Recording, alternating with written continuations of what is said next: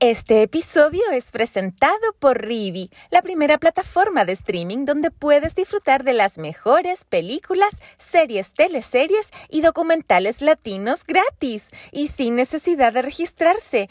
Entren a rivi.com, r i i v i.com y atrévanse a descubrir Latinoamérica. Acomódate, porque comienza tu mejor compañía. Impacto en el Rostro Podcast. Es una invitación para conversar con nuestros artistas, analizar la actualidad, hablar sobre el teatro y recordar las teleseries, esas que aún están en tu corazón. ¿Disfrutaste con los paisajes de Rapanui o aprendiste el romané? ¿Te reíste con la martuca o lloraste con la muerte del peyuco? Si es así, entonces estás en el lugar indicado te invitamos a acompañar a Jorge Peña y sus invitados en Impacto en el Rostro, tu mejor compañía. Sebastián Laiseca se toma este capítulo de Impacto en el Rostro. Comenzó su carrera en televisión con Hippie, la teleserie de Canal 13 del año 2004. Ahí le dio vida a Alejandro Manzano, un estudiante universitario compañero del rol de Ignacio Churra. ¿Alguna vez tú dijiste de esta agua no beberé? Si alguna vez tuviste algún prejuicio con la televisión. Sí, de, alguna forma, no sé si esta agua no, no es de beber, pero uno tiene que hacerse cargo de su historia. Y mm, bueno, claro, de alguna forma existía no solo un prejuicio, sino que más bien una mirada crítica hacia mm, el, fenómeno televisivo en general, acerca de la construcción de realidades y, el, el sesgo que tiene político acerca de, su visión de, realidad, con el cual no, no, está de acuerdo al 100% y mucho menos en, bajo, bajo la, perspectiva de, un joven, como diría Salvador Allende, que correspondiente a su biología era un absoluto rebelde, digamos. Bueno, por ahí me negué a, a someterme a algunas pruebas y qué sé yo, pero también dejando de lado inmaduramente em, el, fenómeno de la actuación y, del ejercicio del oficio que tiene también el, participar en, estas producciones, que desde chico también a mí me conmovieron como cualquier otro joven o niño o dueña de casa o, o whatever que vea las, teleseries. También eh, tuvimos grandes, fuimos grandes fans de la madrastra, de los títeres, de, alguien por quien vivir, de bla, bla, bla, de para qué se me va a caer el carnet, de la Torre 10, eh, todas esas cosas, y después los 90, que la fiera, todo lo que, lo que reivindicó también a nivel de los pueblos y, de sus costumbres, Vicente Sabatini, eh, lo que hizo también el Balabreu, y, y bueno, y ahí llegamos al mundo de la televisión, sacándole un poquitito el poto a la, jeringa, pero entrando por la puerta también chica, digamos, no, no, no la puerta grande eh, de la amistad o del compadrazgo. Hicimos un casting ahí porque fue convocado por, por los directores en aquella oportunidad de, de, la teleserie, que era Cristian Galás y la Andrea Ugalde, y, ahí quedamos, como, como cualquier ciudadano, digamos. Ellos tenían mayor también bagaje para haberme conocido en el teatro y admirar desde ahí mi trabajo, pero, pero hicimos un casting, estuvo, estuvo interesante ese trabajo, bien interesante. ¿Qué era lo mejor de grabar en esta pensión? ¿Qué era lo más entretenido? Todo, es que mm, en, los sets de televisión se, yo cultivo bastante también como, o intento cultivar el, compañerismo, pero en el sentido también de, de, que, ese grupo eh, tome una onda, tenga una complicidad, eh, podamos generar travesuras y, y espacios de creatividad distintos y también íntimos, eh, con, complicidad. Entonces, eh, guardando todas las proporciones, me imagino que es lo que habrá pasado con la escuelita del Chavo del Ocho o todas aquellas escenas donde hay un grupo grande eh, interviniendo, donde tu papel es un poco menor eh, de repente se pasa la hora y uno está con las ganas de actuar y tenía simplemente una línea, entonces el resto del tiempo estáis tratando de, de hacer cosas para entretenerte, para entretener al público, para tener de repente otros espacios de, de aparición. Y ahí venían, bueno, cagaderos de risa, muchas complicidades con, con los compañeros. Eran, bueno, al principio también eran jornadas muy agotadoras porque era muy discursiva. El, Andrea y el Cristian venían del mundo del cine y Zabaleta tenía unos chorizos de tres, cuatro páginas. Estábamos en, en, la Universidad Internacional Seca, arriba hacíamos la escena con muchos extras, teníamos que escucharlo. Y por ahí también surgía, como te digo, el, la, la, travesura, las ganas de estar ahí también, compenetrado, completo, pero pero también tratando de controlar el demonio que, que, que desordena un poco el, gallinero. Así que lo mejor era estar con todos los compañeros y ver cómo ese desborde de creatividad de todo. Luego de los resultados de esta teleserie, Cristian Galás con Andrea Bogalde salen de esta producción y entran otros directores como por ejemplo Guillermo Gelo. Bueno, una mezcla de las dos cosas, pues la verdad es que en el momento me pareció algo bastante funesto, eh, producto también de, la, de, las prácticas arteras y, y, y frías que, que, tiene la televisión, que hasta el día de hoy a mí no me tampoco me, me convencen al 100%. Un día te levantan, te dicen que eres el rey, el dios, que eres la persona más maravillosa del mundo, que eres el mejor director, que deberías estar en Hollywood, pero si los números no te acompañan, te pegan una patada en la raja, ¿cachai? Así lo mismo con los actores. Y algo bastante triste y cruento, ¿cachai? Y bajo esa perspectiva eh, nos dolió bastante, porque además, como te digo, nosotros entramos eh, por una puerta angosta, nos compenetramos bastante con el trabajo de Andrea y de Cristian, que traían toda una Biblia, un estudio, una compenetración con, con el fenómeno de la época, lo político, lo social, y, y estábamos sumamente engrupidos, pero claro, la escena distaban de tener un ritmo vertiginoso como es la televisión hoy en día, y yo creo que ahí pudimos haber puesto un poquitito más de olfato, un poquitito más de ritmo. Eh, los guionistas también podrían haberse, eh, bueno, todo era una dirección, ¿no? Venía desde la dirección, pero podríamos haber hecho todo esfuerzo o análisis, eh, pero creo que también no se transó mucho de parte de, de aquella dirección, y, y, que en eso yo creo que también fue de alguna forma un, un, una, una, manera de, de, de, defender el proyecto de Andrea y Cristian, pero también fueron muy radicales, ¿cachai? Y, y, dolió. Y bueno, la segunda parte era ya suplir algo que ya estaba caminando, eh, con una visión un poco más televisiva, un poco más de todo, con todo el respeto y el cariño que le tengo a, a al, al, Elo, que después también hizo sus películas, La Niña Araña, también tiene, tiene búsqueda, digamos, pero Ahí se le abrió un espacio donde él pudo eh, ejercer la dirección de, de televisión. Eh, la hizo con, de una forma práctica, sacamos la teleserie a cuestas igual, hay un, un gran valor y un, un, esfuerzo en eso, pero no hay una autoría, digamos. Y eso es lo que se perdió en el momento de, de salir Cristian y, la Andrea. Este, este proyecto también era de la Verónica Saquel, y bueno, ella tuvo que alinearse con, con, con los números, estar como con la perspectiva que tenían los ejecutivos del Canal 13 y seguramente eh, se provocó un quiebre entre ellos y, y, y la Verónica. Y hay, son personas que tienen que tomar decisiones, a ella no la estoy culpando para nada.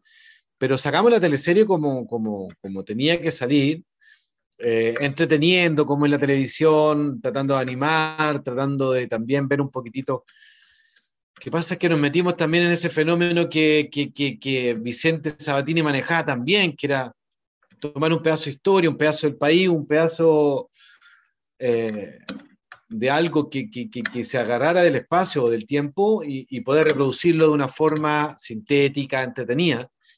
Pero acá fue un poquitito más densa, ¿cachai? Fue un cambio radical, pero bueno, lo sacamos. Y más allá del, de la historia, del, de lo ágil que pudo haber sido, ¿qué te pareció el trabajo de dirección de arte de esta producción? Bueno, el trabajo de, de arte era impactante. Estaba metido ahí grandes amigas mías, estaba la, la Muriel Parra en, en, en el vestuario, y el trabajo, como ellos venían también justamente del mundo del cine, había un trabajo muy delicado, alusivo a este, a este momento. Entonces, eh, eran unos festores espectaculares. Bueno, eh, la Muriel Parra ahora forma parte de la Academia de los Óscaros, o sea, una mujer que ha trabajado en todas las producciones de Fábula, eh, es un trabajo finísimo y las caracterizaciones eran muy, muy, muy particulares y, muy, muy provenientes de la época, muy fidedignas. Ahora yo cometí un el craso error también en mi afán de, de caracterizar y camaleonizarme, de eh, escoger una, una peluca. Tenía el pelo cortito, eh, una peluca, bueno, que obviamente empezó a, a desgastarse y que empezó a, a, perder un poco la, la frescura y la propiedad original que tenía. Entonces al final, bueno, parecía el cantante de los Yapu. Igual por suerte usaba, con todo respeto con Roberto Márquez, pero digamos por el crespo y la usaba una boina eh, que me cubría, un poco eso, pero por más que le decía yo a los guionistas, que me escribieran que cuando me cortaba el pelo, que cuando me pelaba, no lo conseguí nunca. Incluso me tenía que tirar en un momento a una piscina, tuvimos que trucarlo porque la peluca era una peluca ya de mierda, compadre, de tantos planchados, de tanto braching, estaba cada vez más hecha mierda, weón. Sí, me encantó. En general, mira, yo soy muy trabajador, compadre. A mí soy muy entusiasta. Igual, claro, uno va, em, qué sé yo, em, no sé si aprendiendo o también em, empezando a tener como aprensiones con situaciones como gremiales o, o que tienen que ver eh, con tus derechos laborales, ¿cachai?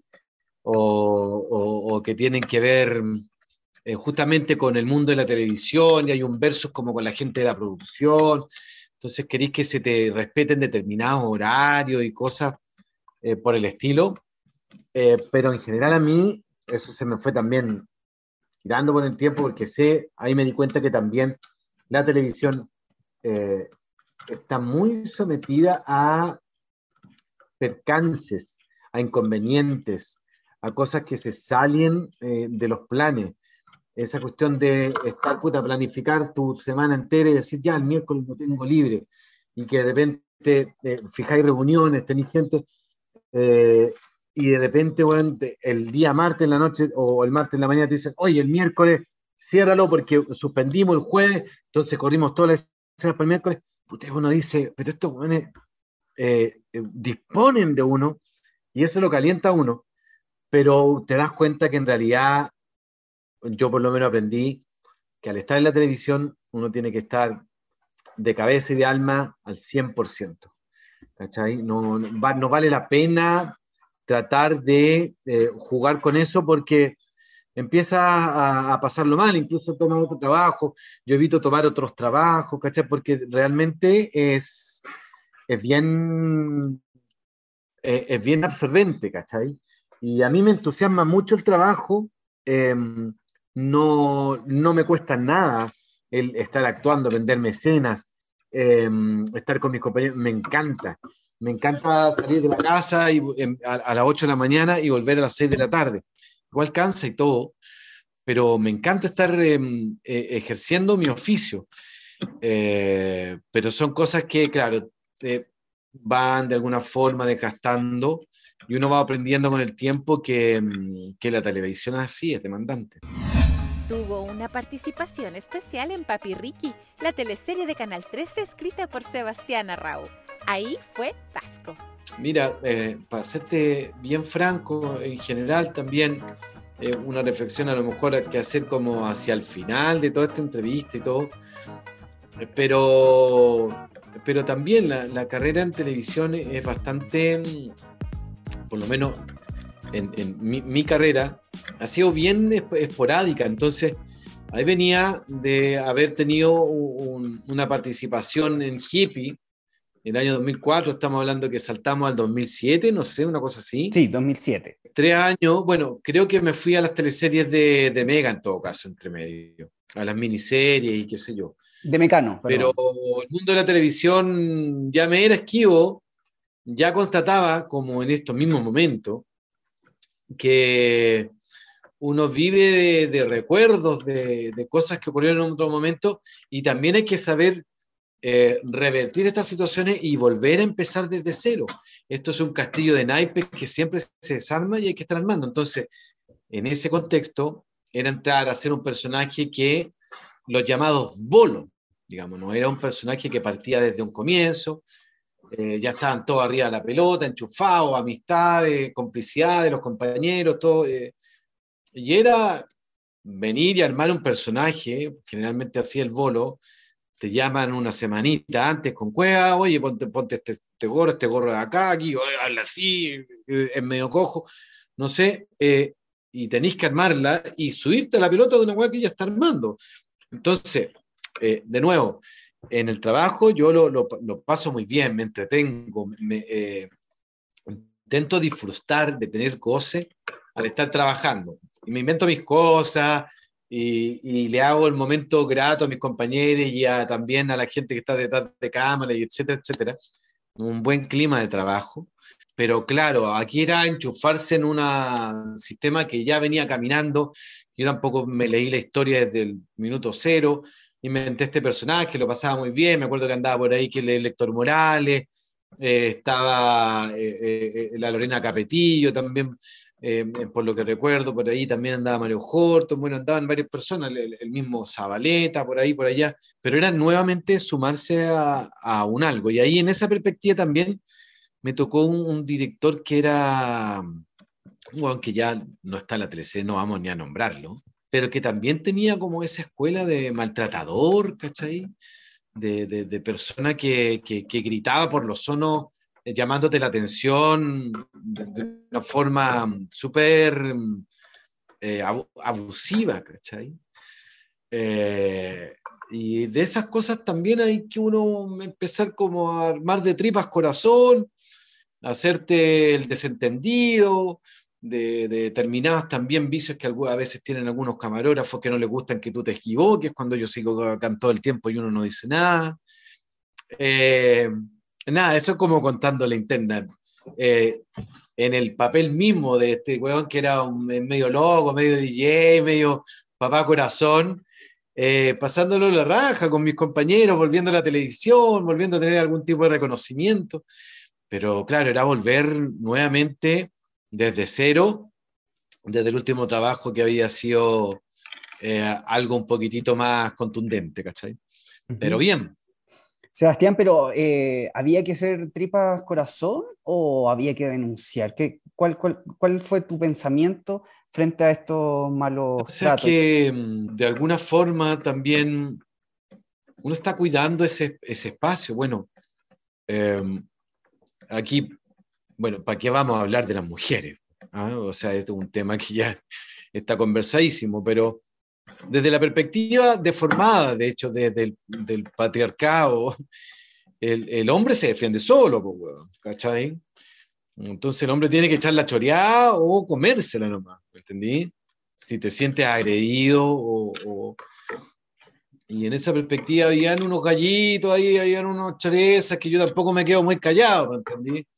Y algún hueveo había como de vuelta, pero siempre con el temor de que se me cierren los espacios, de que este, este, este castillo de naipe, que ya es frágil, ya se vaya a la cresta, las cartas no se desarmen, sino que ya directamente te, las quemen y ya nunca más podáis hacer nada. Entonces, uno va también cuidando em, el espacio laboral, teniendo y ejerciendo siempre eh, tolerancia, paciencia, eh, y claro, tal vez el denunciar eh, puede ser una alternativa, pero, pero tú sabes que las mujeres, bueno, lo han comentado mucho más que uno denuncia y de alguna forma eh, pasa al lado del, del, victimario, del weón pesado, no de la víctima, pasa al del pesado, el del sindicalista, el del guantincao, el del weón ataoso.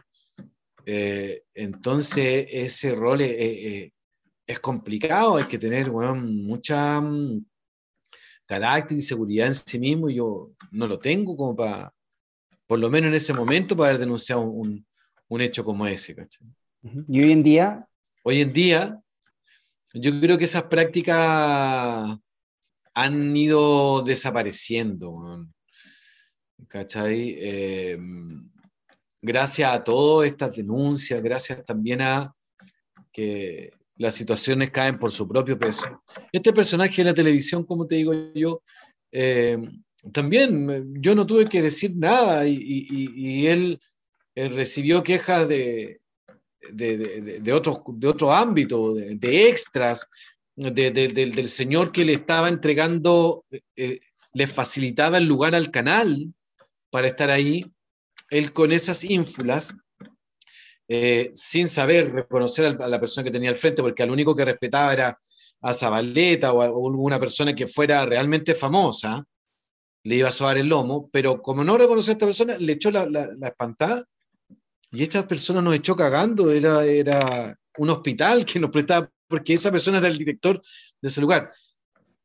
Finalmente ese director también tuvo que, se, se fue porque cayó por su propio peso, eh, digamos. Entonces, estas prácticas empezaron a desaparecer. Em, yo también, eh, eh, por lo menos lo, que he observado en los climas de trabajo, de, los trabajos que yo he tenido de ahí para adelante, eh, han tenido un, determinado clima, un ambiente, una atmósfera de respeto.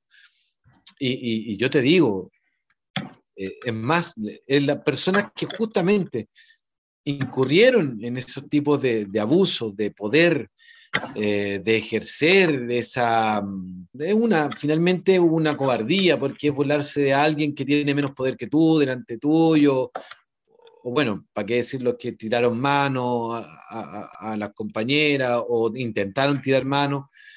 Pero todo eso, yo te digo, es cosa de que tú saques una lista. Yo no la voy a decir acá, pero han desaparecido de la tele, han desaparecido los gritones, los ogros, eh, los déspotas, ¿cachai? Eh, de verdad, eh, no te lo digo acá por, ser un cobardica, han, han, ido desapareciendo y ha ido quedando la gente con mayor evolución. Ahora, siempre puede haber algo escondido ahí, siempre puede haber un límite en el cual la pasión también invade un set y te pueden gritar y uno bueno, eso eh, eh, eh, lo siento válido, digamos, estamos trabajando con emociones, pero, pero ese abuso, el, poner la bota encima, el, abusar, el, servirse de, ¿cachai? Ha, ha, ido lentamente desapareciendo. Sebastián llega a las teleseries de TVN con los exitosos Pels, la adaptación de la obra original trasandina. Aquí fue Tomás Aldunate, hijo del rol de Claudia Di Girolamo y enamorado de Martín Pels. Cerraste el primer capítulo con un beso en la boca, un beso medio, fome, ¿sí? Ah? Con un beso en la boca con eh, Ricardo Fernández, con el rol de Ricardo ah, Fernández. el horario, el horario, no podemos estar haciendo doble X, softcore a esa hora. no, pero eh, puta, fome porque, fome porque también lo lo plantean así, desde la dirección, desde la televisión, eh, eh, iba abriendo un espacio de visibilización y dentro de eso lo que podíamos hacer era, era hacer ese, ese beso, pero no fue situación de los actores. ¿ah? Incluso nos trataron de poner como las cámaras para que se viera una cosa. Pero yo estaba así, ah, iba ahí, no, no, nunca, no. Eh, digamos, nosotros estábamos entregados con el Ricardo, nos reíamos y todo, nervioso, pero es una forma también eh, de, cómo se da eh, los fenómenos televisivos, como es la verdad para la televisión, que también tiene una especie de manto, un, filtro, y eso, eso le otorga una, una facilidad para, que esa caligrafía pueda ser leída popularmente por cualquier persona.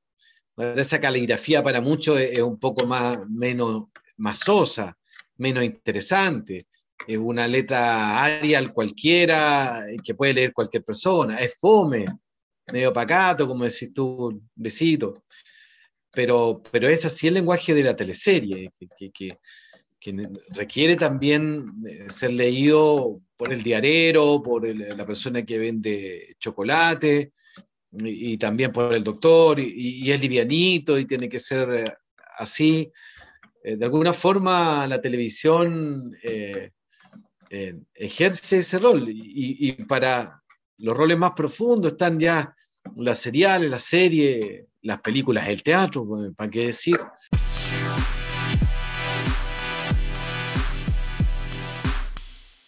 ¿Qué puedo hacer hoy? Con Rivi ya tengo la respuesta. Disfrutar de las mejores películas, series, teleseries y documentales de chilenos y latinos completamente gratis. Solo debes descargar la app en tu celular o Smart TV y listo, que comience la diversión. Además, rivi.com, R-I-I-V-I te invitan a revivir las mejores teleseries como Amores de Mercado, Brujas o Romané, entre muchas otras, en la mejor calidad. Impacto en el rostro y R-I-I-V-I, Rivi, comprometidos con la ficción nacional.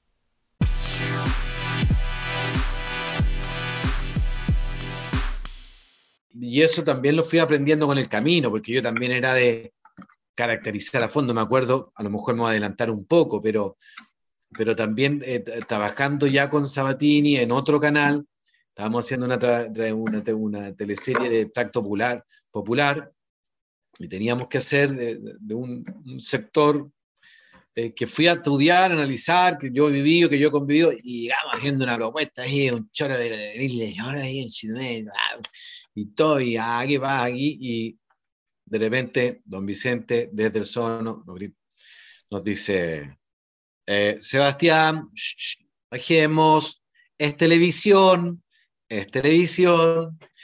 Y eso me quedó grabadísimo. Y hago también un, rewind, eh, que en el fondo ese era el beso que podíamos dar porque es televisión, digamos. Eh, hay, hay, hay, hay determinada frontera de lectura pero lo hicimos con, con, con, todo cariño, con toda frescura, visibilizando un tema que nunca es suficiente, ¿no? Imagínate que estamos visibilizándolo en el año 2009, 2010, no me acuerdo cuánto. 2009. Más o menos ahí, y todavía tenemos que seguir eh, visibilizándolo, o sea, es tanto, cuesta tanto revertir una sociedad entera que, que, que, que, que ha discriminado, que ha matado por, por este tema eh, durante toda, su vida, digamos.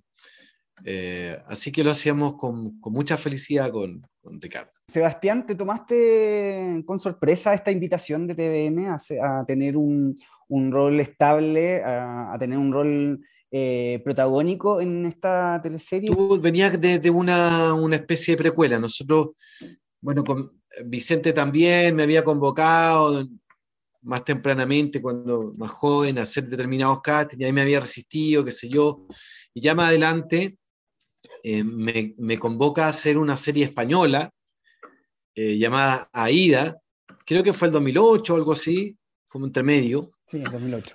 Mariana Loyola con el Felipe Río, la Lefo Salva, Marito Poblete, la Gaby Hernández y la Montserrat y el Nico. Y el José Tomás bueno, varias personas, que lo dirigía Germán Barriga, pero estaban bajo el alero del tiempo donde estaba Vicente Sabatini eh, como director general.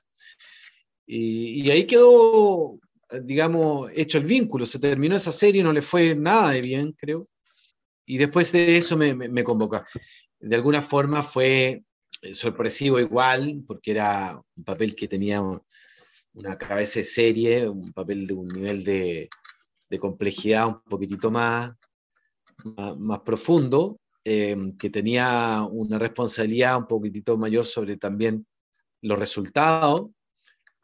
Eh, pero yo siempre desde la perspectiva del actor, tomándolo con todo el entusiasmo del mundo, con, con sentido del humor, en una comedia donde él también tenía que mostrarse como un niño muy mimado, eh, con mucho gusto, proveniente del mundo de la moda, entonces por ahí tomé un, referente bastante cercano que todo el mundo conoce y, otras cosas más también de aquí y acá para poder hacer personaje y fue muy entretenido desarrollarlo. ¿Qué te pareció la adaptación de TVN? ¿Tuviste en algún momento la oportunidad de ver la serie original? Em, sí, pues volviendo como también al mismo, al mismo tópico del que hablábamos acerca de la televisión, pero ahora en, en, perspectiva también eh, con respecto a la televisión argentina, ¿cachai? Em, creo que acá que se jugaban eh, en Argentina los temas de, de, una forma un poquitito más radical que, lo que se pudo lograr acá, a pesar de tener un equipo de primera, creo que estaba Luna Fernández, Marcelo Leonard, ahí escribiendo unos tremendos intelectuales y, dramaturgos que, que también eh, yo creo que tuvieron que vivir en carne propia esa frontera que delimita el, el estar trabajando en un canal, en un canal público, ¿cachai? Eh, en, un horario, tampoco era una teleserie nocturna, era una teleserie de las 8, entonces eh, yo encuentro que fue un gran trabajo dentro de eh, el marco de la realidad de la sociedad chilena y del rol que ejerce la televisión chilena sobre esta sociedad. dentro de esos cánones ellos hicieron el trabajo que pudieron hacer y fue bueno fue Tadeo en Conde Brolock, el fiel cochero de Domingo, rol interpretado por Álvaro Rudolfi. ¿Te acuerdas que fue uno de los primeros personajes en transformarse en vampiro? Era un vampiro bueno en todo caso, ¿cachai? Después andaba comiendo conejos para no tentarse, se chicotearon, se, limaron los, dientes, para no tener los colmillos tan grandes. Eh, era muy gracioso. Bueno, ahí también entramos en una dinámica de estudio bastante interesante, tanto de la época como del género. Fue mi primer trabajo también bajo el alero de, la Kena Rencoret, que es una gran amiga y directora a la cual yo admiro y quiero muchísimo. Y también, pues también en, en, eso, esos vicios a los cuales me somito también como, como actor con pasión, eh, también pues en la construcción del personaje. Bueno, de partida lo trabajé eh, morfológicamente con el aspecto de un guarén, digamos. Por eso tenía esa mano adelante y tenía una, una cadencia al caminar y, y, al mirar. Tenía ese nerviosismo también, pero también eso lo, lo saqué tanto como del animal como de los referentes eh, que teníamos en ese momento de, de distintos personajes de, del género de los vampiros, el, del, del, cochero o del amigo de, de Barnabas Collins, eh, que también está siempre en ese límite entre, entre la risa y, el, y el, terror. Eh, así que, y dentro de esas propuestas, me acuerdo que me dejé crecer las uñas, muy así, grande.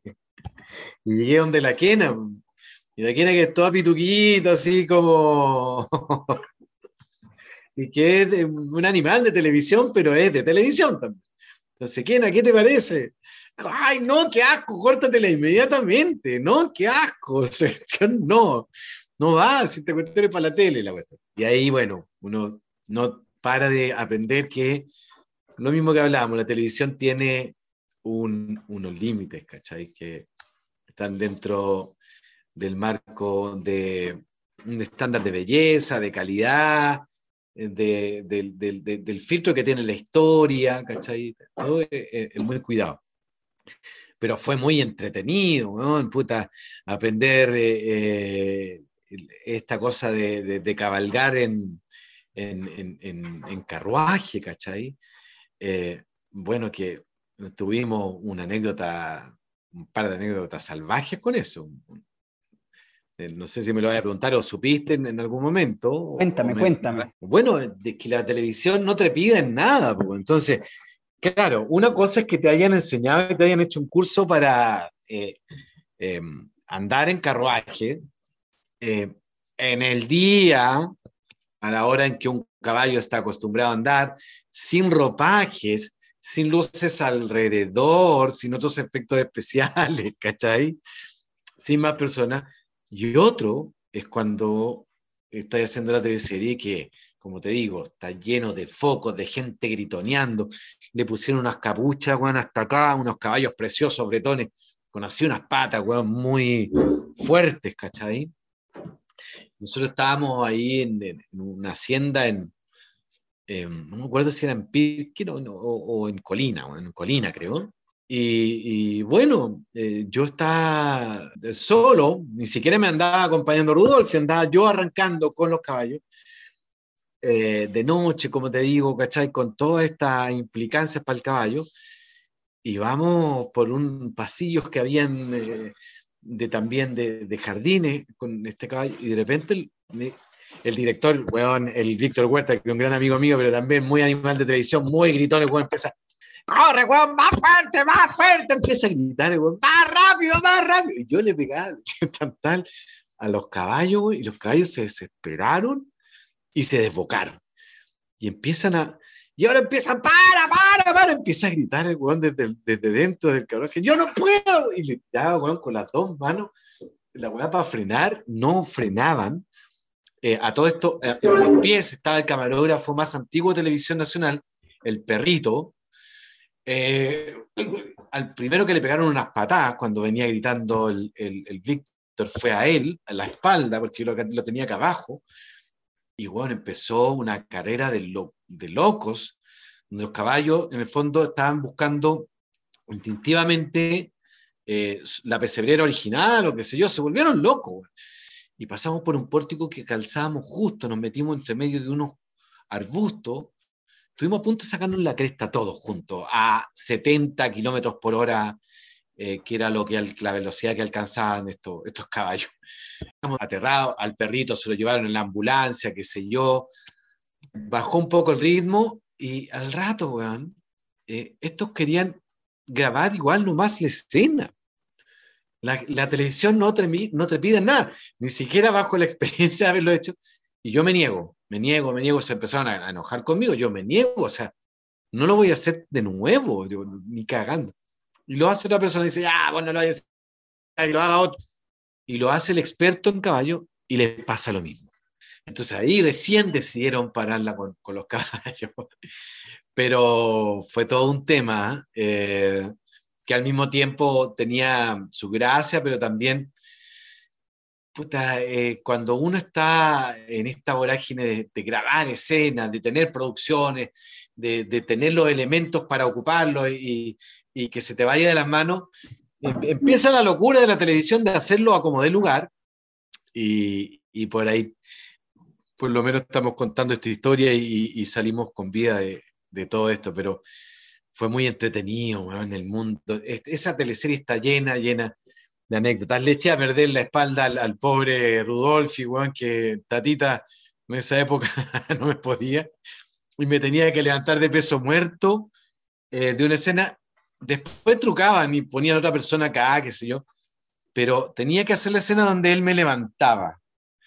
Y ahí, bueno, en un momento ya no pudo más. Bueno, una semana en cama, qué sé yo está lleno de anécdotas eh, muy interesantes esa teleserie, que, tienen época y que tienen este nivel de, del terror la gomita, weón, con, con, sangre en la boca, los conejos como recién frescos, pero que le metían gomitas para que uno pareciera que se lo estuviera comiendo. Eh, muy divertido, lo pasamos muy, muy bien.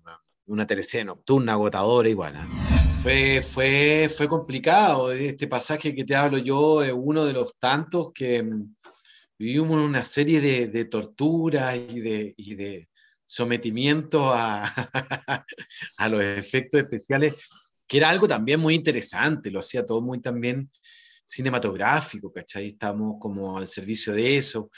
Eh, muchos ser colgados de las patas de lugares, muchos de agarrar de un, de los brazos, y mientras por abajo te estaban agarrando con unas tablas para levantarte, con dos utileros que no te veían cómo te levantabas. los cagaderos de risa. Eh, y bueno, eh, ese era, había que tomárselo con, esa, con, con, ese, con ese espíritu, ¿no? De reírse, de tener paciencia, porque a veces habían cosas físicas que dolían, yo me río de, la espalda de Rudolfi, pero claro, un día a mí me tenían colgado en las patas y, dolían realmente tanto tu sangre como a tu cabeza, como, como tus piernas que estaban amarradas, ¿cachai? Que por mucho que le ponían cosas como el frío en la noche, ¿me entendís? Como después sacarse como las huevas que eran como pegajosas, que eran como, como eran caramelos con sangre, ¿cachai? Eh, que había que sacarse de todo el cuerpo muchas veces. Una situaciones bastante incómodas y físicas. Peleas, ¿cachai? Mordidas, eh, encendidas de hogueras, pero todo muy, muy fascinante, muy, muy entretenido. Eh, la verdad de las cosas que ahí eh, nos ayudábamos muchas veces, bueno, cuando ya eran muchas las esperas y en las noches, eh, del Stanislavski ven a mí, nos llevábamos a veces unas betaquitas entre todos y, y les dábamos un besito para mantener el calor, para mantener la entretención. Y ahí la fuimos sacando, pero se generaron también hartos lazos, hartos amistades bien, bien, bien fuertes de, de, de, ese momento. La verdad es que fue una teleserie bien, bien fascinante. Lo mejor de Tadeo, Sebastián. Lo mejor de Tadeo, su nobleza. Fue fiel a su amo y a su amor siempre. Eh, a pesar de ser un, huérfano, eh, desprovisto de todo carácter de justamente nobleza social, era de las personas más buenas que, que tú podías encontrarte en, en el universo de, de esta teleserie, que vivía incestos, que vivía maltratos, que vivía vejaciones de parte del ser humano también, digamos. Y, este era un vampiro que no quería morder a nadie y que no quería transformar tampoco a su, a su querida y no quería traicionar tampoco a su amo. Un lindo Tadeo. Deberían existir más Tadeos en, en la vida. En la nocturna su nombre es Joaquín le dio vida a Tomás Alemparte, un joven que pertenecía a la sexta liderada por Joaquín Arellano. Bueno, no nos fue tan bien, como que pretendió entrar como en este mundo de qué tan atractivo podían llegar a ser eh, estos personajes y qué tan magnéticos eran sus personalidades como a poder tener eh, conquistadas mujeres mujeres y que ellas hicieran, sacrificios por él. Eh, yo creo que no, no, convenció tanto, yo creo que son mundos tan herméticos también, que de alguna forma al no poder ser estudiado en profundidad y al someterlos simplemente al, al arbitrio de, la imaginación y además a los cánones de la televisión, todo esto que hemos estado hablando durante todo esto, eh, empieza a perder sentido, fuerza, los personajes y se vuelve una teleserie más que nada de, de raptos, de vejaciones. También se puso bastante manipuladora esa teleserie. Yo me acuerdo que hice una escena, yo no sé a qué hora vaya a dar esta entrevista, pero, o a, quién, a qué público va enfocado, pero que tuve que simular un, un acto de drogadicción, pero tipo cara cortada, ¿cachai? Y después, después a mí me, cortaban en pedacitos eh, y no se veía porque era la televisión, entonces era muy raro, como que también la sacamos, venía como del espíritu un poco bro, lo que éramos prácticamente también el mismo equipo, ¿cachai? Em, también trató de entrar como en el mundo del efecto especial, la quema, eh, las torturas, ¿cachai? La noche. Pero yo creo que nos faltó un poquitito más de, de profundidad para mostrar también un lado un poco más atractivo que habla de, el, del por qué personas perdidas o extraviadas espiritualmente, emocionalmente, eh, pueden caer en, en, estos sistemas, Que son tan nefastos. Em, eso, yo me acuerdo, interpreté este, era otro Tomás. Primero era el, Tomás de los, los peces y este también se llamaba Tomás. Eh, pero era un fiasco ese Tomás, la verdad es que no, si uno habla como de personajes que no, no, no le ha tenido tanto cariño, Eh, uno trataba de defenderlo, pero puta, era tan estereotipadamente. Puta, le faltaba ponerse la peluca del, Daniel Muñoz y decir, ah, que yo soy malo y era mal. No tenía corazón, era un weón realmente y no era muy tridimensional. Y estaba planteado así, bueno, y uno tiene que, que trabajar y, y, defender los personajes y la historia desde ahí, pero, pero mm. costó. ¿Se puede decir que el viaje al Valle del Elqui fue lo mejor de esta teleserie? Imagínate, pues. Era una delicia, y se vaya otro clima, compadre. Bueno, eh, yo me acuerdo, eh, habían días también bien libres, em, salía a correr, a ver, los lugares, escribí como un cortometraje dentro de eh, la teleserie, tomé muchas botellas de pisco los nichos, eh, hasta un día alcancé a ir a surfear a, Totoralillo, bueno, teníamos espacios de tiempo, tocábamos la guitarra en las noches con Matías Oviedo, con la Juanita Ringelin, con, el, con el Nico Yarsun, lo pasamos bien en ese sentido, eh, estar haciendo una teleserie fuera, en ese lugar tan hermoso, era una maravilla. Pero la historia no, no era muy susten no, no, no tenía mucho su, título. Era, todo horrible que es su nombre, es Joaquín. Era algo, parecía como teleserie venezolana, pero mal traer, colombiana más bien, ah, como de faltaba un caballo, un galán a lo mejor que fuera más pelo en pecho, no sé, pero era ahí Rudolfi con unos pañuelitos ahí medio hippie, pero ya medio viejito también, como que no sé. No, era medio flacuchento, no era tan imponente, no sé, pero por historia digo yo, ¿eh? como que no, ¿cachai? Como que me pasa algo por ahí fue Ignacio Matthews en Separados, la teleserie nocturna de TVN que puedes disfrutar por Rivi. Bueno, una mezcla de cosas, como te comentaba también en, los comienzos también de esta entrevista, eso del castillo de Naipe, me pasó un poco el fenómeno de, de eh, papi, papi Ricky, ¿no? De entrar también en una vorágine ah, de, un, cuento que ya estaba armado, ¿cachai? Que era una teleserie, ya venía eh, caminando hace tiempo, Em, estar también ahí como, en esa fragilidad de, no tener un, espacio en la teleserie que te llamen para ser un gay nuevamente. La verdad es que de alguna forma, em, para conectarme y, contar cosas interesantes que después puedan pautear un poquitito los temas acá, em, fue un poco irritante, ¿cachai? Como eso de de encasillarte, sobre todo como eh, cuando estamos hablando de aquel fenómeno de la televisión que conversábamos, que, oye, pasado mañana tenéis que hacer eh, este personaje, es un bolo, ya está a caballo, entonces no tenéis mucho tiempo como para profundizar en, en hacer un, nuevo diseño en el marco de, de, una comedia, entonces era hacer un poco nuevamente lo mismo. Eh, obviamente tratando de marcar algún tipo de diferencia, ¿cachai? Em, emanado también de la creatividad de uno, del talento, del oficio, tratar de buscar una, una pequeña perspectiva nueva dentro de ese marco, ¿cachai? Y, de lo, y también orgulloso de lo que se iba a visibilizar, ¿cachai? Pero, pero a veces cansa cuando uno que tiene un piano que son de 10 teclas, están tocando el, sol menor todo el tiempo. Eh, eh, es cansador, ¿cachai?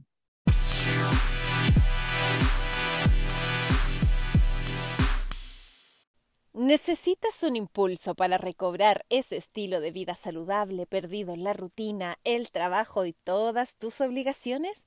¿O quieres potenciar aún más tu salud y bienestar? En Pronoia Chile tenemos lo que buscas. Sí, te invitamos a conocer Wonder Aesthetic, un revolucionario tratamiento de remodelación corporal en base a electroestimulación, asesoría nutricional completa y personalizada. Encuéntranos en Pronoia Chile.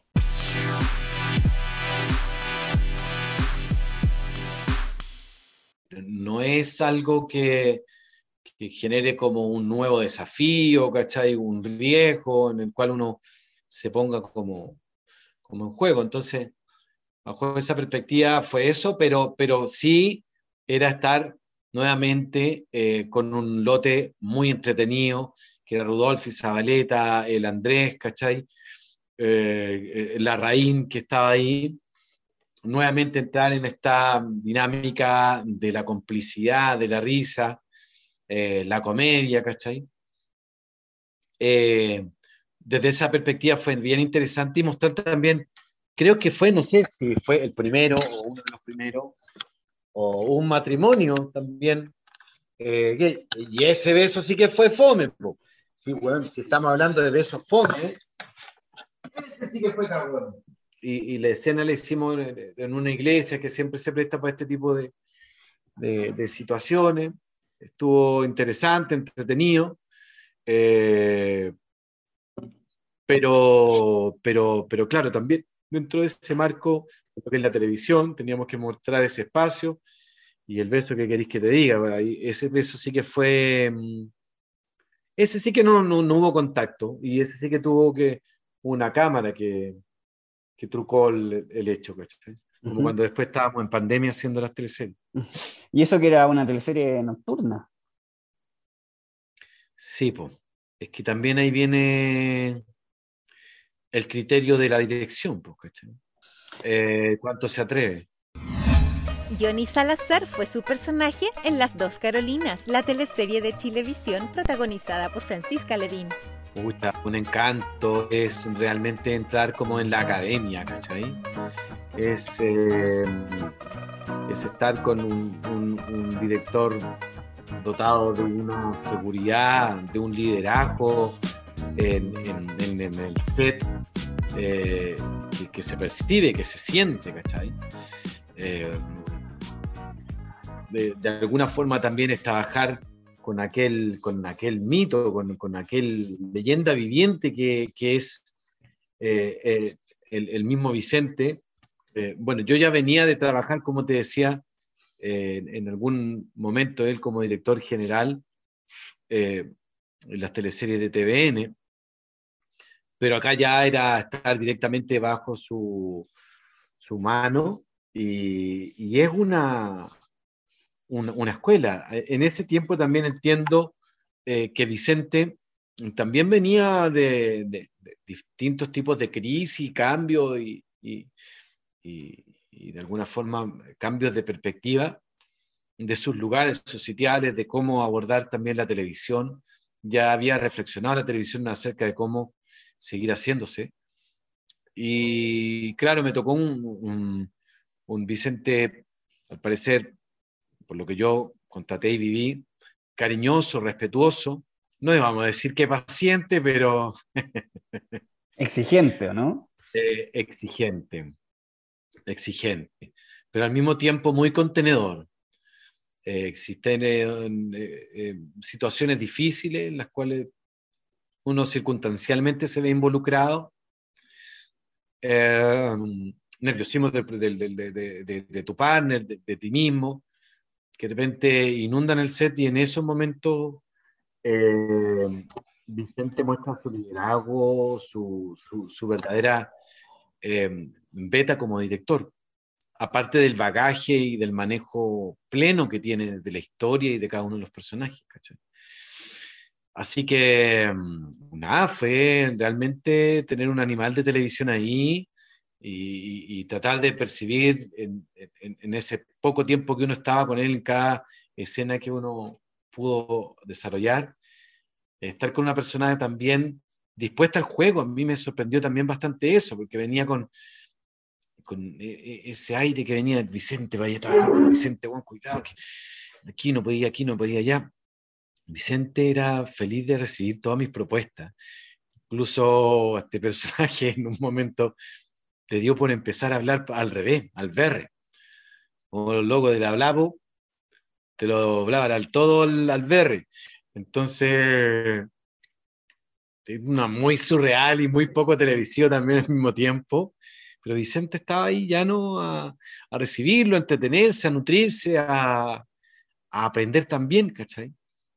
Y así que fue bien bonito. En la fallida apuesta de TVN, Dime quién fue, le dio vida a Julián Villalobos. ¿Cómo habrá enfrentado Sebastián el fracaso de esta producción?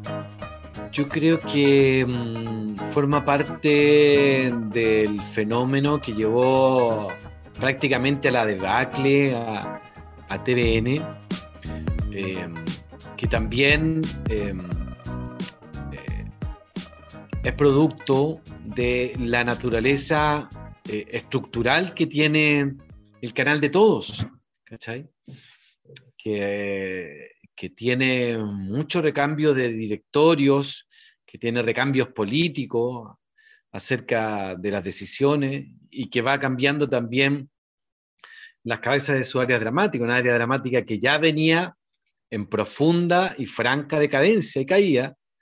El director que teníamos en ese tiempo era Rodrigo Sepúlveda, eh, que no se le aprobaba ningún proyecto porque también había un interinato de directores que no eh, aprobaban eh, determinados guiones o historias entonces esta fue una guagua, un imbunche de, cinco patas y tres ojos, que nadie lo podía entender, que partió siendo una comedia y que terminó siendo un thriller, pero tres semanas antes de entrar a grabar. Y eso es impensable para cualquier tipo de producción, ¿cachai? Entonces las historias no estaban definidas, no estaban amarradas, no había ningún plot desarrollado, todo se fue improvisando y habían actores que se paraban en el macho, como el, el Walter Clige, o sea, Fernando Clige, quiero decir, y yo esta hueá no lo voy a hacer, yo fui contratado para otra cosa, me voy a conversar entre otra cosa. Eh, y no estuvo dispuesto, dando también, dándose a respetar como, como actor, lógicamente.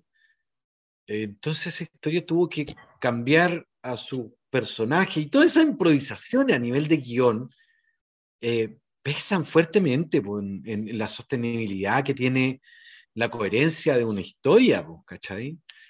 Eh, uno, bueno, ¿para qué vamos a hablar a citar el cine o las teleseries o las series norteamericanas? Están amarradas desde, desde seis meses, ocho meses antes, compadre.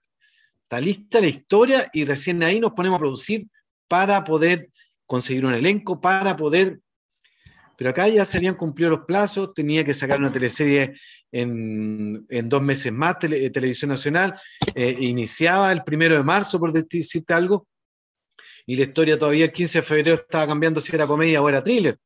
Entonces, un nivel de improvisación eh, derivado de, esta falta de liderazgo y de, de constantes cambios políticos y organizacionales, que eh, obviamente resintieron en una historia que ya al final no tenía ni, ni cabeza. Nosotros con el Trejo también tratábamos de hacer lo posible por, por pasarlo bien, pero obviamente que uno repite muchas escenas en televisión porque es una técnica, ¿no? Eh, que también para que el televidente que perdió una escena... De reiterar, ¿cierto? Viendo escenas más va a tener que verla porque para entenderla, pero bueno, pero acá repetíamos una misma escena 20 veces, con diferentes palabras. Entonces, nosotros ya actuamos el subtexto del subtexto con el, con el Alejandro Trejo y te invito a que vean las escenas que tenemos con Trejo, porque ya nos metimos en una fineza actoral donde la ironía está ya, pero por acá atrás del ojo, pero se ve igual. Uno percibe esa risa socarrona que teníamos de hacer esta paparruchadísimo. Así que nada, uno siempre poniendo el corazón, el pecho a las balas. Pero bueno, hoy día se me ha soltado un poco la lengua, te he contado un poco más cosas, no sé si me van a volver a llamar de las teleseries, pero, pero puta que se viven chambonadas detrás de, de las teleseries. Sebastián, y, en este periodo tú, me, imagino que hacías la comparación entre el 2009, cuando, perdón, 2010, cuando estabas en Conde Brolock, ¿cierto? Y en esta teleserie me imagino que el canal eh, se veía más vacío, estaba todo más desordenado. ¿Existían estos comentarios con respecto al, tú veías ahí, y primero que nada empezaron a desaparecer los boxes, ¿cachai? Eh, eh, el área dramática era una planta entera, un ala de, de, un piso entero de televisión nacional, un espacio que debe haber tenido unos 2.000 metros cuadrados de oficina, y que al centro eh, estaba lleno de boxes, además de otras oficinas de diferentes productores chicos, qué sé yo, escritores, era eh, ir a la Fox en el año 2009. Dos directores generales, oficinas espectaculares, bueno, Ken Rencorete, con Vicente Sabatín en otro lado, René Micheli, bueno, estaban todo lo importante, bueno. ¿Cachai? Eh, oficina de, de, Álvaro Rudolfi ahí al fondo, la de Zabaleta, no, no había oficina para ellos.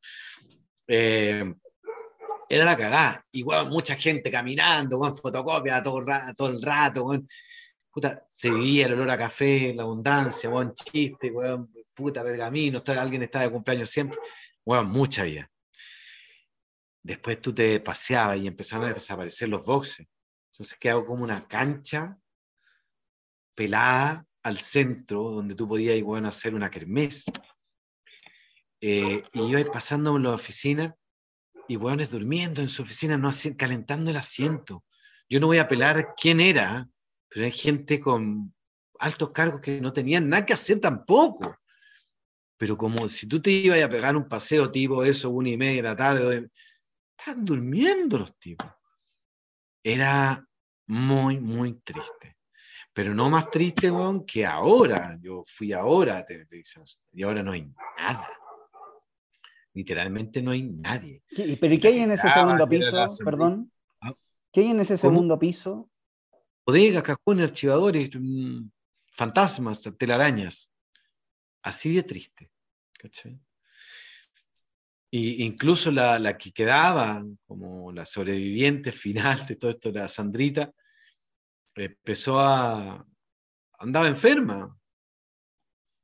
O sea, no había nadie, no hay nadie se presta para otro tipo de... Y creo que ha repuntado un poco económicamente Televisión Nacional porque ha ido arrendando todo esto, coworks, los estudios, a otras teleseries, a otros canales. Entonces, bien triste, bueno, es bien triste pasar de ver una industria que se movía, que tenía bueno, una alegría, donde habían posibilidades, donde habían dos, tres, porque también el 13 también tenía una naturaleza bien parecida, ¿cachai?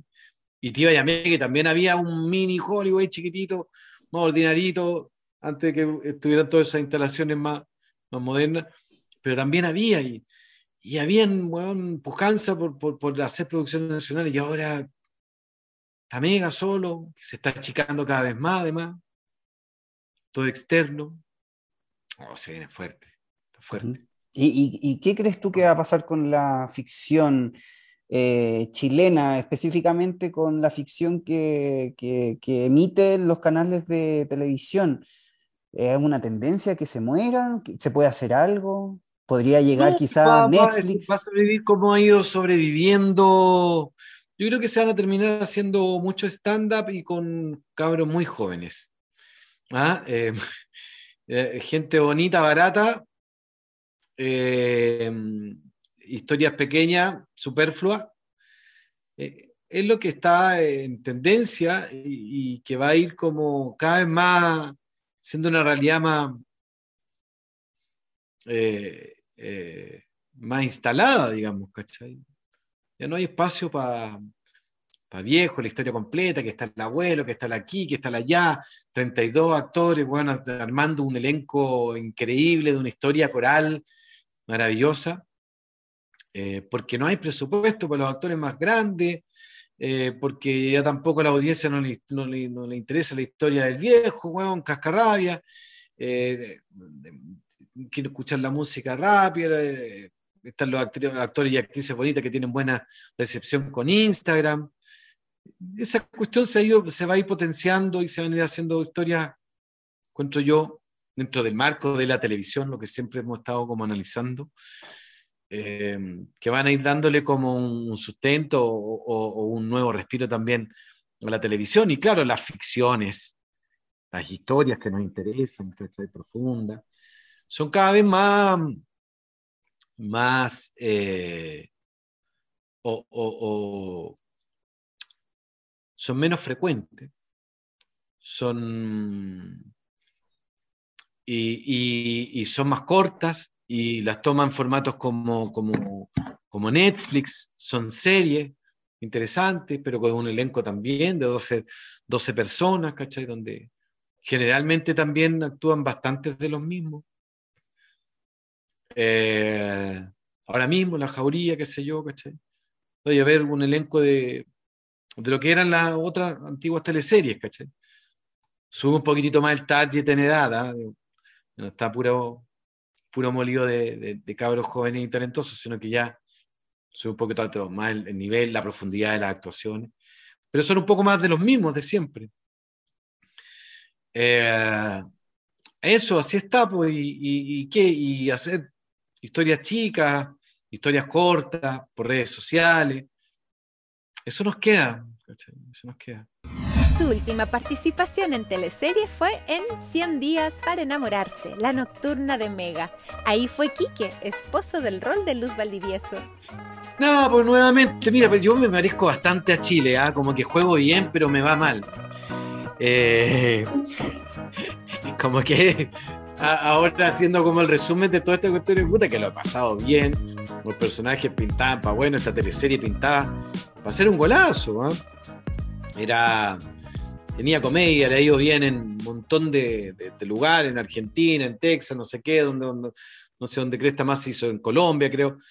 Eh, y en todas partes le fue bien, pero acá, claro, nos pegó el primer batatazo, la crisis que tuvimos del, del estallido social que tuvimos como país, donde también afloraron todo este fenómeno crítico acerca de la realidad y la verdad, de lo que impone la televisión, de toda esta violencia que ejerce acerca de su perspectiva la televisión, de todo esto que escondemos debajo de la alfombra, que hemos estado comentando también acerca de, de, lo que es el fenómeno de la televisión.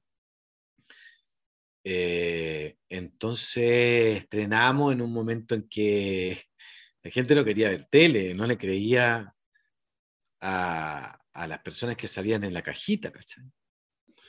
Teniendo una teleserie tan entretenida, que instalaba un tema también tan interesante, varios temas muy interesantes, pero uno de ellos también tan profundo y tan, tan, tan selecto como es eh, la transición sexual. ¿cachai? Entonces, eh, bueno, estrenamos en ese marco, eh, siempre con la felicidad, como te digo, de estar trabajando en el set, en el plató, se olvidan todas las penas, se hace una teleserie con todo el entusiasmo y el amor de siempre, obviamente repercuten todas estas cosas, inseguridades, uno se plantea qué es lo que va a pasar acá, puta, nos van a pescar, no nos van a pescar, pero seguía haciendo tu, tu trabajo con cariño y profesionalismo, con tu letra aprendida y, y, con, tu, con tus gestos de personaje. Y claro, y cuando ya estábamos de alguna forma instalándonos, ya la gente estaba agarrándole algo de cariño, algo de, de vuelo habíamos agarrado, eh, nos viene sobre la marcha, nos viene, claro, la pandemia y tenemos que suspender la, teleserie, eh, suspenderle al público también en eh, una historia, ¿cachai? Que se sostiene con un ritmo que es el ritmo que tiene la televisión, que es que tú puedas verlo a una determinada hora todos los días y es el que te va dando un hábito, un cariño, un interés, una atención. Eso también forma parte del fenómeno televisivo. Y era cortarle la leche, pues entonces era bueno apelar que mm, volvieran con nosotros. Mucha gente volvió, pero claro, muy desinflado todo.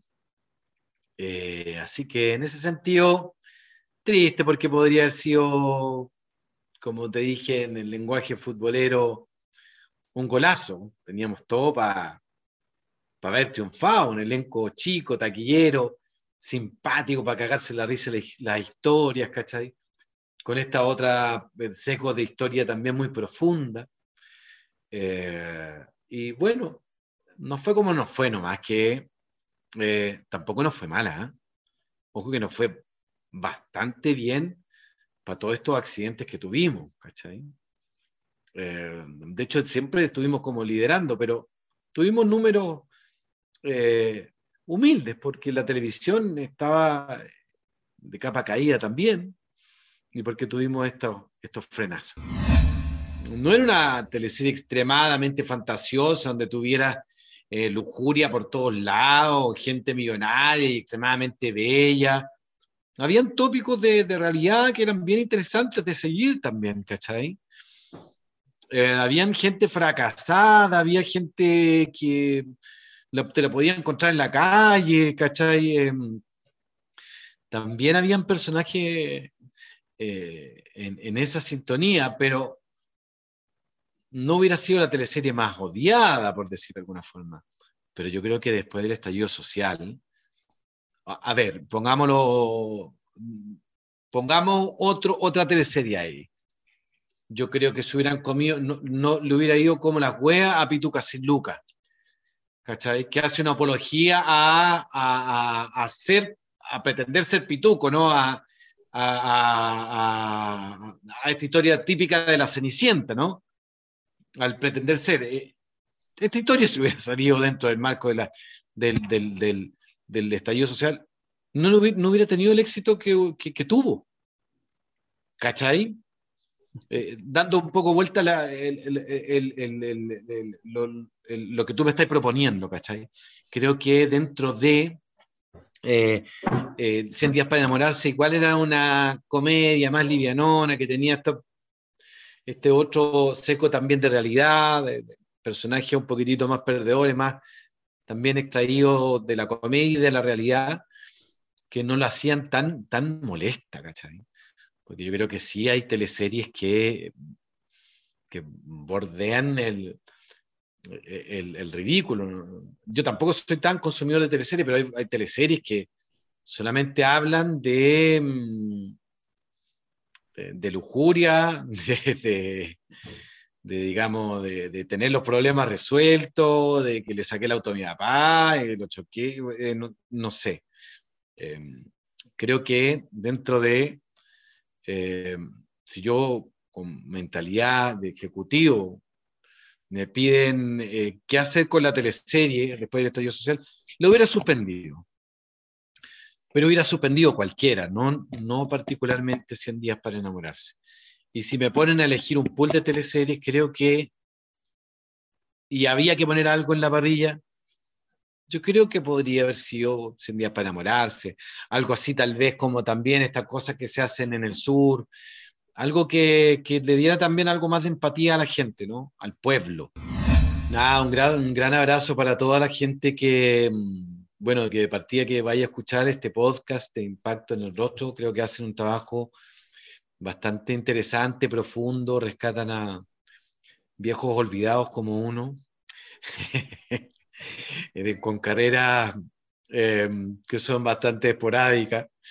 Entonces, eso es un cariño especial también eh, que, que, alimenta de alguna forma eh, las ganas de seguir haciendo uno como creador, como, artista. Así que les agradezco a la gente de Impacto en el Rostro y a, al público que también pueda estar escuchando esto y a la gente de televisión que consume televisión, que ve televisión, que es también eh, el dispositivo más, sigue siendo el dispositivo más democrático porque mm, en lugares donde no llega el internet todavía hay antenas en, y se puede ver, prender un, un, televisión, una televisión nacional donde se van a consumir estas teleseries. Nada, seguir ejerciendo también ese rol crítico que han tenido como, como sociedad y que nos ha ido transformando en una sociedad más justa y, y ojalá que derive en, en, cambios para todos nosotros como, como seres humanos, pero sigan consumiendo, sigan entreteniéndose, sigan enganchándose de las historias, queriéndonos a nosotros como actores, eh, sean más participativos, exijan a más Sebastián en la ISECA, en las redes sociales, y digo a otros actores que también hayan olvidado, que también quieren que estén en sus parrillas, comenten más acerca de eso. Eh, yo creo que ustedes generan el movimiento, tienen un poder y un rol muy importante que de repente no lo saben porque son un montón de individualidades que están ahí dispersos, pero, pero exijan respeto también por cuando se les cambian horarios, se les cambian actores, se les cambian condiciones. Tienen que tener un, rol más activo. Eso es como a manera de consejo, pero sigan viendo estas teleseries, son los que nos dan el sustento, son los que mm, nos siguen eh, encendiendo el alma para nuestras creaciones. Así que un abrazo muy apretado a todos ustedes de, ese público también salen grandes creadores, guionistas, actores, actrices, futuros actores, actrices, que están ilusionados, que ven en, el trabajo de los actores y, de los realizadores em, maravillas, ficciones, eh, hechos fascinantes. Entonces, sigan haciéndolo, eh, que no se pierda la ilusión y el cariño por sus creadores. Impacto en el Rostro Podcast es una invitación para conversar con nuestros artistas y recordar las teleseries, esas que aún están en tu corazón. ¿Te reíste con la martuca o lloraste con la muerte del peyuco? Si es así, entonces estás en el lugar indicado. Impacto en el Rostro, tu mejor compañía.